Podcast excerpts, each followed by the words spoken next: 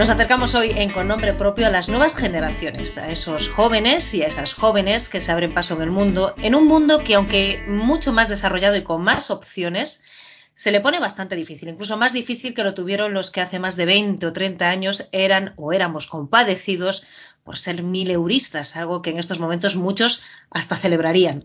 Pero iremos más allá de la mano de Ana Rivas Rodríguez, que es nuestra invitada en este espacio, una joven con la que queremos charlar y desterrar quizás una imagen que se ha ido creando en torno a estas nuevas generaciones, a los jóvenes, como que están ajenos a la sociedad.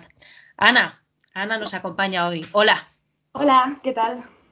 La primera pregunta, que es la que ponemos siempre en este con nombre propio, es eh, ¿cómo se define Ana a sí misma? ¿Cómo se define Ana Rivas Rodríguez? Uy, qué complicado definirme. Pues a ver, vamos a intentarlo. Mm, yo creo que desde pequeña soy una persona que tiene muchísima imaginación. Tengo una mente bastante, por así decirlo, poderosa. No para, estoy todo el rato pensando. Entonces yo tengo que deshacerme de esos pensamientos de alguna forma. Y esa forma en mí es la, pues, la escritura. Perfectamente. Una mente poderosa. Esa mente poderosa a veces te puede llevar a, no sé, a algún quebradero de cabeza además. sí, sí, bastante, bastante. Tengo bastantes quebraderos de cabeza. Pero con, el paso de los años los he, los he ido amortiguando un poquito. Ojo, que dice con los pasos de los años y Ana tiene, aún no, sé que los va a cumplir en cuestión de días 25 años, o sea que Ana, otra pregunta. Una mente poderosa, una mente que tiene su vía de escape en las palabras, en la escritura, que es algo que, me gusta. A tus 25 años, ¿cómo defines la juventud? Porque eres joven, aunque tengas... Sí, pues mira, es curioso, porque ahora mm, que estoy a punto de cumplir los 25 años, es cuanto más pienso en, bueno, no sé, en los años de cuando tenía 20, que realmente es hace poco, es, hace nada, lo veo como muy, muy lejano, eh, realmente, esa época. Es, mm, no sé, como que cada, cuanto más pasa el tiempo, cuanto más años cumplo, más veo que se escapa la juventud. Suena un poco deprimente decirlo así. Pero a mí me gusta porque mm, me hace, no sé, me hace disfrutar más de la vida, me hace sentirme más, más sabia, más que frente a esa Ana de la juventud que era bastante más, más salvaje, más, no sé, más desafiante a la autoridad y a mis padres. Ah, pero ah, entonces has sido joven en ese sentido. Digamos que estás como en el término medio, para mí eres jovencísima, pero que estás en el término medio de que ya te ves que dejas la juventud un poquito más lejos, esa juventud de joven rebelde, digamos. Exacto, exacto. Pero está bien eso también, porque mm, estoy en una edad, vamos a decirlo. Estoy en una edad en la que sí que quiero centrarme más en lo que estoy haciendo, pues el doctorado que estoy haciendo ahora y pues, encontrar un trabajo, familia, lo que sea. Pero ahora Mm, no sé, me veo más centrada en todo más este centrada. ¿Cómo, crees, eh, ¿Cómo crees, Ana, que, ven a los jóvenes la sociedad? ¿Hay una visión distorsionada de la juventud? Pues yo diría que, bueno, que sí, como todo, ¿no? Porque, a ver, si la gente que no se considera joven tiene una visión distorsionada de nosotros los jóvenes, pues nosotros también la tenemos distorsionada de los que en teoría no son jóvenes. Los podemos ver como personas, no sé, más torpes con la tecnología, es el tópico es lo típico, ¿no? Entonces supongo que si nos ven a nosotros como personas liantes que estamos todo el día, pues no sé, rascándonos la barriga o liándola por la calle, drogándonos, todo lo que sea, pues no tiene por qué ser cierto. Yo creo que es un estereotipo. Los hay, hay de todo. Hay de todo tipo de jóvenes. Los Me gusta. Antes menos. Me ha gustado eso que has dicho que si nosotros distorsionamos la realidad sobre los jóvenes, también los jóvenes la podéis distorsionar eh, de los que de las generaciones eh, que están por delante de vosotros. ¿En qué sentido crees que no hay una quizá una, una, una correcta interpretación de ambas, de ambas mm. generaciones, por ejemplo? Pues a mí así de primera se me ocurre que es un poco igual la barrera generacional entre padres e hijos, porque nosotros chocamos o tendemos a chocar con los padres, bueno, al menos yo lo hacía. Y entonces yo creo que tampoco tratamos de entendernos demasiado. Igual intentamos chocar porque tampoco queremos parecernos a ellos. Ellos no quieren parecerse a nosotros igual nos identificamos más con nuestros abuelos, que son la generación anterior. Creo que puede ser un poco por ahí, pero bueno, son opiniones mías.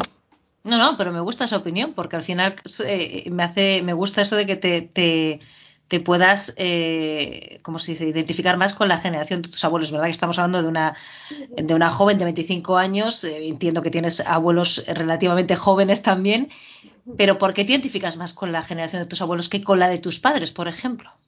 Pues no sabría decirte exactamente. Yo creo que es una cosa. A ver cómo explico esto. Es una especie de. Bueno, cuando los abuelos educan a nuestros padres, los educan de una forma. Y ellos se, pues intentan revelar de la forma en la que los educaron. Entonces a nosotros nos educan de otra forma diferente. Y yo creo que si quitas a nuestros padres en medio, nos pareceríamos más a cómo educaron a nuestros abuelos. Es un poco extraño explicar esto, no sé si se entiende bien. Sí, más o menos se entiende, pero sí, sí, sí. Yo creo que es un poco así, como que todo se va repitiendo un poco a lo largo del tiempo y se vuelve otra vez el ciclo. Un poco así. Vale, este podcast se llama Con nombre propio y yo siempre hago una pregunta es, eh, dame dos o tres nombres propios de personas que destacarías en este momento en tu vida o que puedas decir que han marcado tu vida o que tú consideres importantes en tu vida. Qué complicado escoger a dos. bueno, te doy tres, es que sí, seguro que hay muchas en la vida de cada persona, pero... Es que, claro, es que no puedo, no puedo elegir dos sin elegir tres. Sería mi madre, mi, o sea, mi madre Mónica, mi padre Fernando y mi hermana María. ¿Qué decimos de Mónica? De Mónica, pues es mi gran inspiración en la vida. ojalá ser la, la, mitad de personalidad que tiene ella, la mitad de buena madre que fue. Ojalá serlo. ¿Qué te inspira tu madre?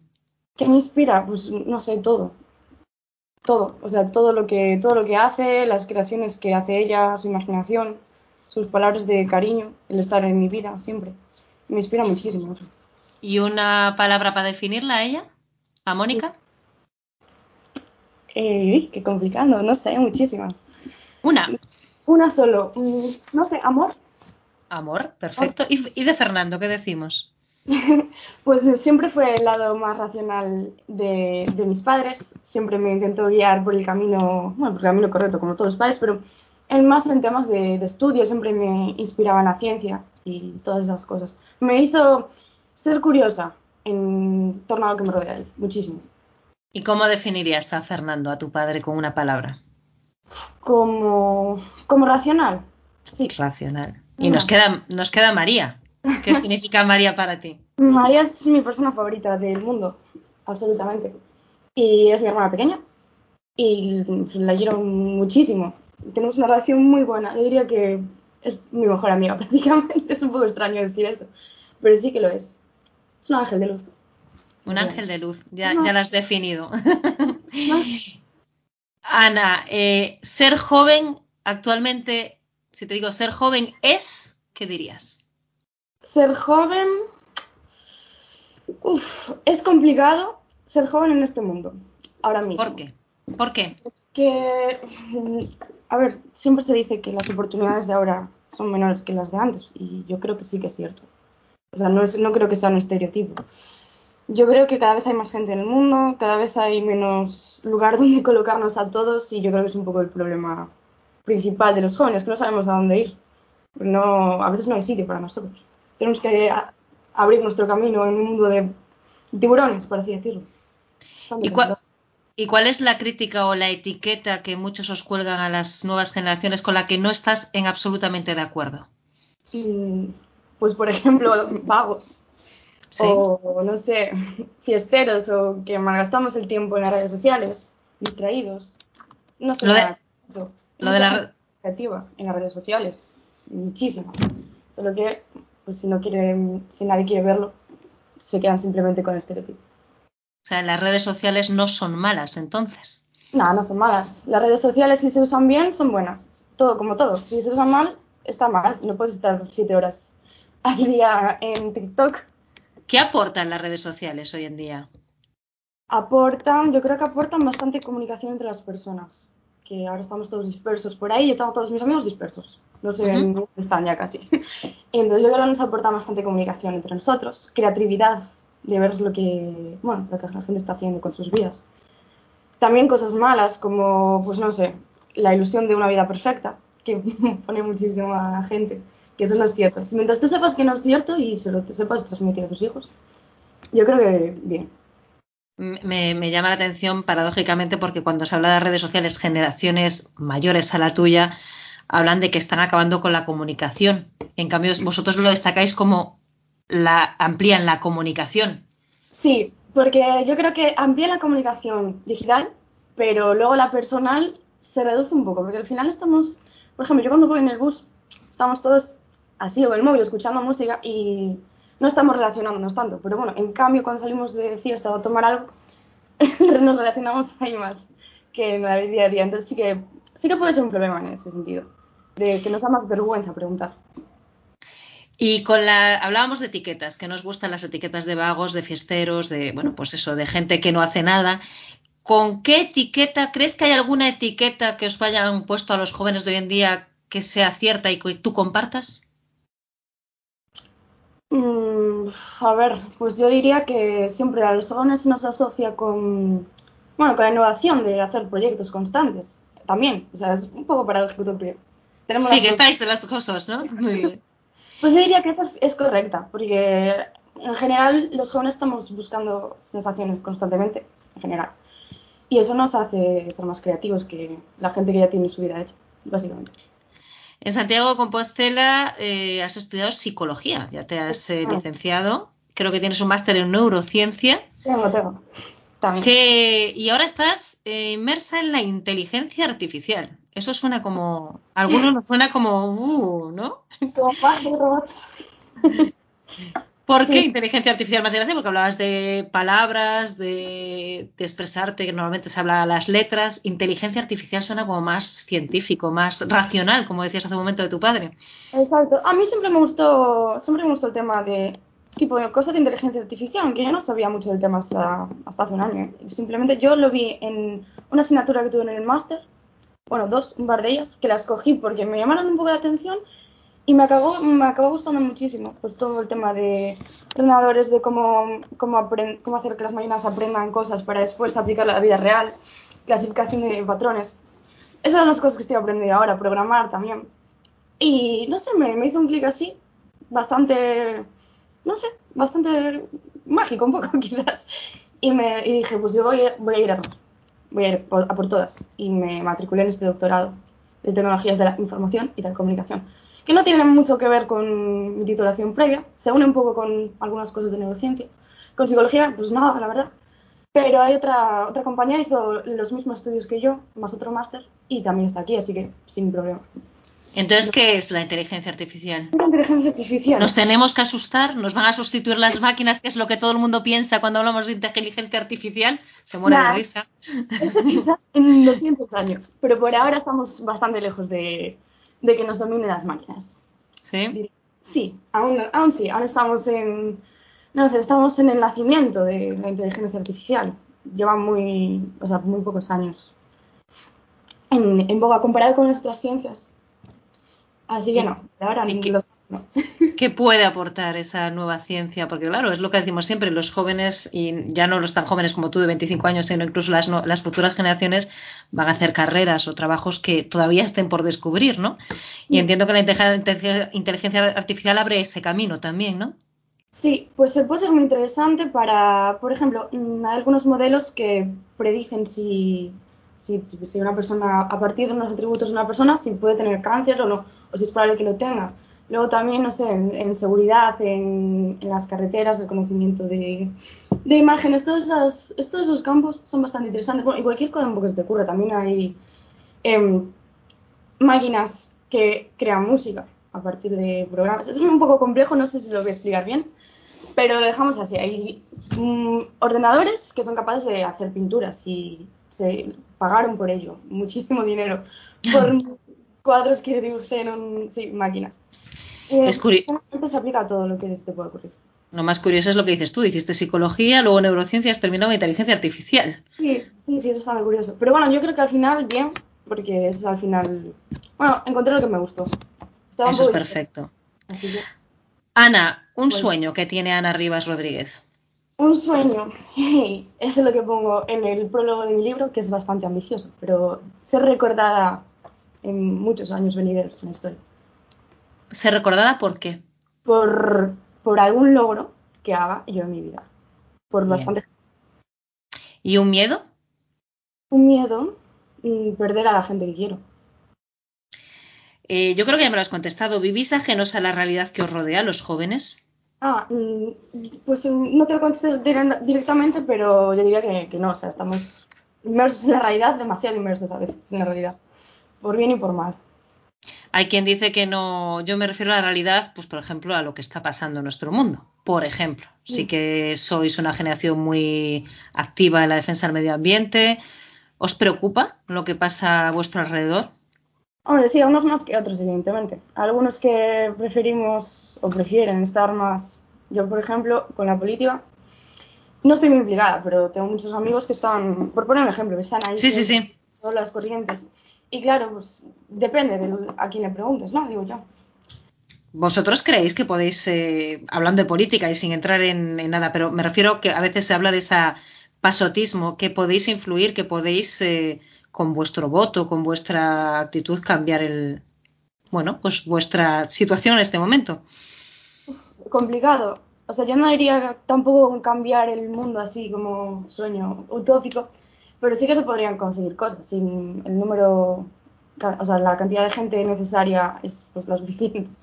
No sé, sí que se podrían conseguir pequeñas cosas, que nos escuchasen más, bueno, en diversos temas que nos interesen. Me ha soplado un pajarito que desde muy chiquitita, Ana Rivas, Ana, lee los libros, eh, los has devorado. ¿Qué significan para ti los libros, Ana? Pues mira, te voy a decir lo que significaban para mí de pequeña, porque ahora sí que he perdido un poco el hábito de leer, sigo leyendo, pero no tanto. Pues era simplemente una, una forma de escaparme de la realidad, pero no porque no me gustase la realidad, simplemente porque me gustaba o sea, sumergirme en el mundo de fantasía de los libros y todas las historias que aportaban, los cuentos. Y, genial, me lo pasaba genial. ¿Recuerdas el primer libro que leíste? No, pero recuerdo uno que me gustó muchísimo de pequeña, que es El, el árbol lejano, y ese fue uno de los primeros que leí, de Enid Blyton. Me encanta ese libro, es genial, maravilloso, es fantasía. ¿Cuántos años tenías? No sé, muy pequeña, tendría seis o siete años. También me dijeron que con seis años te devoraste a Harry Potter. Sí, sí, me lo regaló mi madre. No sé por qué me compró justamente ese. Y me, encantó. Y desde ahí, Harry Potter para siempre. Hablabas de que las letras sirven, la escritura te ha servido para, como te definías, con una mente potente, una mente, pues te ha servido para, para dejar salir y para organizarte un poco. ¿Qué significa en ese sentido? Y ahora vamos a hablar, porque ha escrito ya un libro, Ana, eh, la literatura para ti.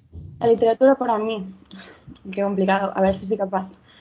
La literatura es, como dije antes, a ver, forma parte de mi vida, es, es, todo yo y a la vez es algo externo a mí. Es algo con lo que me puedo, con lo que me puedo expresar, con lo que puedo dejar conciencia de, bueno, pues de que existí, de mis sentimientos, de la persona que una vez fui. Y también, eso, bueno, es por la parte productiva, también me permite a mí llegar a la gente que escribe también y adentrarme en su mundo, ver cómo son, su personalidad, un poco todo eso, diría que es para mí la literatura en general. Acabas de conocer a las personas. ¿A través de la literatura se puede conocer a las personas? Un poco sí. O sea, depende de lo que es. Si estás leyendo una novela, pues igual no, pero si estás leyendo poemas, sí que yo creo que conoces bastante a la persona según cómo se expresa. O sea, lo tuyo es la poesía. Y ahora vamos a ello. Lo mío es la poesía. Sabes que a veces es el género que a la gente le cuesta un poquito más, ¿no? ¿O no? Sí, sí, sí. Curiosamente, yo tengo así bastantes amigos que, que es un, bueno, yo siempre les compartía mis poesías a mis amigos. Y decían, pues a mí la poesía no me gusta tanto, pero lo que haces tú me gusta tal, no sé qué. Bueno, pues muchas gracias. O sea, me lo tomo muy bien porque son cumplidos hacia mí, pero también, no sé, es curioso porque no entiendo qué problema hay de hacia la poesía con la gente. O sea, no, no, no lo tengo muy claro yo eso. Quizá porque tenemos un concepto de la poesía. Yo te digo ya desde mi, desde mi época, que te llevo casi el doble, te llevo casi el doble de años, que ese concepto que teníamos, que había que analizarla perfectamente y saber qué querían expresar. Ese es quizá el defecto, querer intentar adivinar qué dice el autor y no ah. dejarse llevar, por ejemplo. Pues mira, puede ser, eso es interesante. De hecho, eh, es algo que tiene que ver con también algo que puse en el prólogo de mi libro, que es que leas los poemas básicamente como que te salga del culo, así directamente. No palabras bonitas, pero es exactamente eso. Que lo leas sin, sin ningún estado mental. Tú lo lees y, lo que significa para ti significa, y ya está. Me parece que es la forma más simple de, entender la poesía. Luego lo que cada autor quiere, o sea, quisiera decir al escribir cualquier cosa, eh, queda para el autor, salvo que lo quiera explicar. Mente, de, mente astronauta. Ese, ¿Qué es ese, ese título? Sigo mente astronauta, ¿qué estoy diciendo, Ana? Estás diciendo, mm, pues un poco como piensa mi mente. ya yo. Pero nada, es un nombre que me puse hace muchísimos años y ahí está. Es un poco de entrarse en mi mente, básicamente. Y el astronauta, porque estaba en las nubes muchas veces y se me ocurrió así. Mente astronauta es el título de este primer poemario que presentas el 16 de abril aquí en Vigo y, veo que ya el título viene de antes. Eh, ¿qué, encontramos? Eh, ¿qué, qué, ocultaba esa mente astronauta? Pues ocultaba un blog de hace muchísimos años, que fue el... me lo abrí. Es que no, me acuerdo ni, ni, en qué año fue. Pero bueno, como llevo escribiendo toda la vida, se me confunden las fechas un poco. Pero yo diría que igual el 2012 puede ser, cuando tendría 15 años yo. Pues ahí tengo, es un blog que, a ver, ahora ya no están los poemas porque están en mi libro, pero tengo otros textos, tengo algunos relatos y algunas cosillas interesantes. Y nada, es el blog que tengo toda la vida, básicamente. Lo hice, no lo hice para tampoco compartir con gente, o sea, si la gente quería buscarlo, genial. Pero lo hice para tener un espacio, mm, por así decirlo seguro, donde tener mis cosas organizadas. Pues está claro que la organización era fundamental para estructurar tu mente, tantas cosas había en ella. Sí, sí, sí, siempre, siempre hay que organizarlo todo. En la sinopsis señala eh, que en sus páginas, o por lo menos en la contraportada o la portada, o si lo buscas, mente, dice que en sus páginas Mente Astronauta recoge la lucha existencial, la fantasía juvenil y el grito de quien abandona lo que fue por alguien que no conoce aún. Sí, la, evolución, la evolución de las personas, casi casi, ¿no? ¿Qué, qué, qué hay detrás de esas palabras, Ana? Yo, bueno, eso no lo escribí yo, pero yo diría que ahí es efectivamente, pues mm, están describiendo lo que es mi vida ahora, que es el paso de una persona, pues adolescente, joven, a otra persona que tampoco, no, no deja de ser joven, pero tampoco es adulta y está buscándose un poco mm, el camino en, en, la vida. Un poco así. Yo creo que es de, transformación. ¿Es la transición entre la juventud y la madurez, podemos decir? Exactamente, así, me gusta. ¿Y qué quieres o qué, esperas encontrar de, en ese tránsito, en ese camino? pues estabilidad, sobre todo, porque, vamos, yo creo que es lo más importante en la vida, la estabilidad y, bueno, autorrealización y todas esas cosas bonitas con las que soñamos todos. ¿Y tienes un camino prediseñado ya? ¿O te dejas llevar? Un poco de las dos. Bueno, yo creo que era ya bastante más prediseñado, porque antes estaba dejándome un poco más llevar, porque como dije anteriormente, no había encontrado mi pasión. Ahora, como ya la encontré, al menos eso creo yo, saliste súper confundida, pues ahora todo más planificado. Acabar el doctorado, hacer esto, tal, pero bueno, siempre puede haber imprevistos, nunca, nunca sabe, o sea, tampoco lo tengo tan estructurado todo. Y la poesía y la escritura en ese camino, en ese transitar en la vida, como dicen aquí, eh, va a seguir teniendo su hueco. Sí, por supuesto, por supuesto. Siempre, siempre que haya emociones en mi vida, que siempre las hay, va a haber poesía en donde volcarme. ¿No, te, ¿No contemplas otra opción de que no sea la poesía? Hago también relatos cortos. Largos no, porque, bueno, no sé.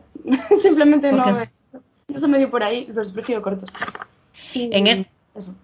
Vale, en este camino, como dicen en el libro, el grito de quien abandona lo que fue, esa joven, digamos, de, pongamos de 20 años a la que está ahora en 25 por alguien que no conoce aún, ¿qué te asusta? ¿Qué me asusta? En ese mm. transitar. Mm. No, quizás volverme demasiado, demasiado, no, no racional, pero quizás no recordar a la niña que fui un día. Eso me asusta un poco pues no la dejes morir nunca, ¿eh? Mucha gente, diría, te estaba escuchando y era 25 años. Una chica que, bueno, yo sé, también me lo ha dicho un pajarito, que te has divertido, tú lo has dicho, has sido rebelde con tus padres, has sido la joven tal, pero aún así ha hecho su psicología, su eh, máster de neurociencia, ahora está haciendo un doctorado. Habría alguno que podría utilizar ese término de horroroso y algo antiguo de chapona. ¿Has sacrificado algo a lo largo de estos años, Ana? chapona, madre mía. No, que va, pues para nada soy chapona, ¿eh? no, no, no. De hecho, podría, podría haber sido mucho más chapona.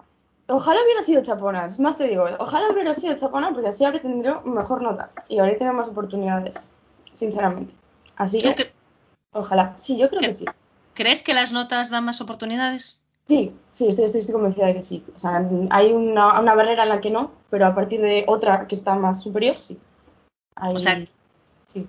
Eso de que si te a veces que sacarte el título, sacarte o tener X notas tampoco te va a abrir muchas puertas, vosotros no lo veis así, ¿no? Yo no lo veo así para nada. Yo veo que si tú eres capaz de obtener buenos grados, obténlos. Y luego haz con ellos lo que tú quieras, evidentemente. Pero el no ya lo tienes, entonces tienes que partir de, lo más alto. Yo no lo hice, pero ojalá haberlo hecho. Un lugar al que te gustaría viajar, Ana. Mm, Australia. ¿Por? Pues es curioso, porque veía una serie pequeña que se llamaba H2O, que iba de unas sirenas. De las sirenas, sí, sí, sí. pues me encantó Australia muchísimo. Y bueno, está mi prima allí también viviendo. Y me gustaría un montón ir, pero bueno, es caro, vino todo el tiempo. No, eh, tienes mucho tiempo, aunque no lo creas, tienes mucho tiempo por delante para hacerlo. actualmente no, ¿sabes? En, los años sí, hombre, claro que sí. ¿No viajarías nunca, por ejemplo, a qué país? Uh, pues ay, bueno, nunca había pensado eso así. Pues no sé qué decirte yo. Eh, y yo viajaría a todos los países, la verdad. No, no te podría decir ninguno, ¿no?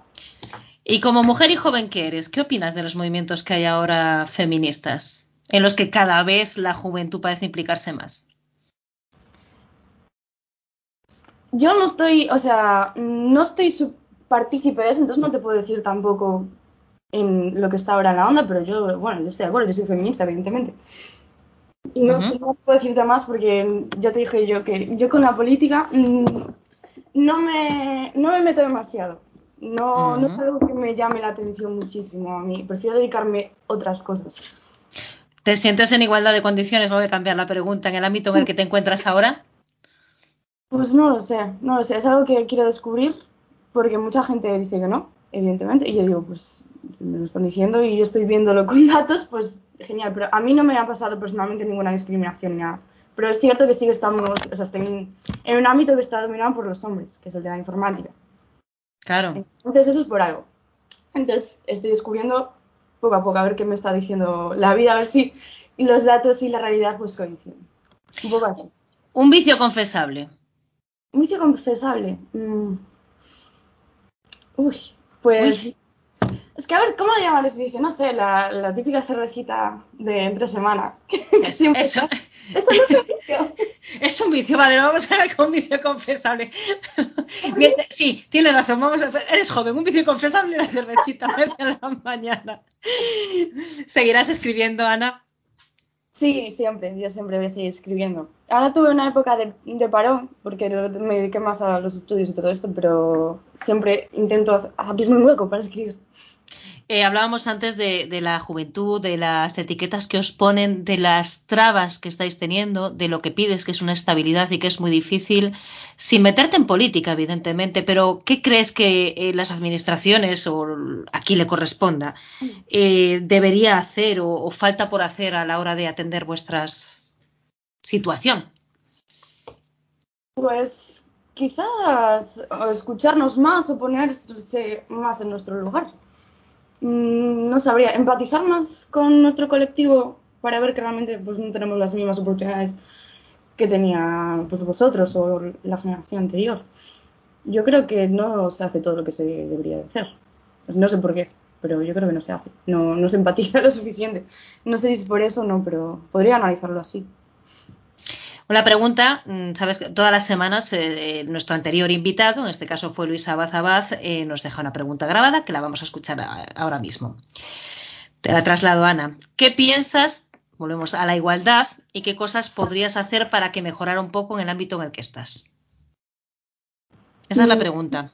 Vale, pues mira, por ejemplo, en el ámbito en el que estoy, que es en de la informática, que es, es un mundo predominado por los hombres, pues igual dar lo que se me ocurre así de primeras aunque parece un poco chorra, yo creo que podría ser efectivo. Dar mm, charlas en los colegios, que es al, fin y al cabo donde se está empezando a formar la gente, y mostrar que realmente es un mundo de igual de oportunidades para los hombres y las mujeres. No, no, tiene, o sea, no hay diferencias. Yo no creo que hay diferencias entre, entre nosotros para estudiar una carrera y otra. Por ejemplo, en psicología éramos casi todos chicas y eran cuatro gatos los hombres. Y ahora estoy al revés.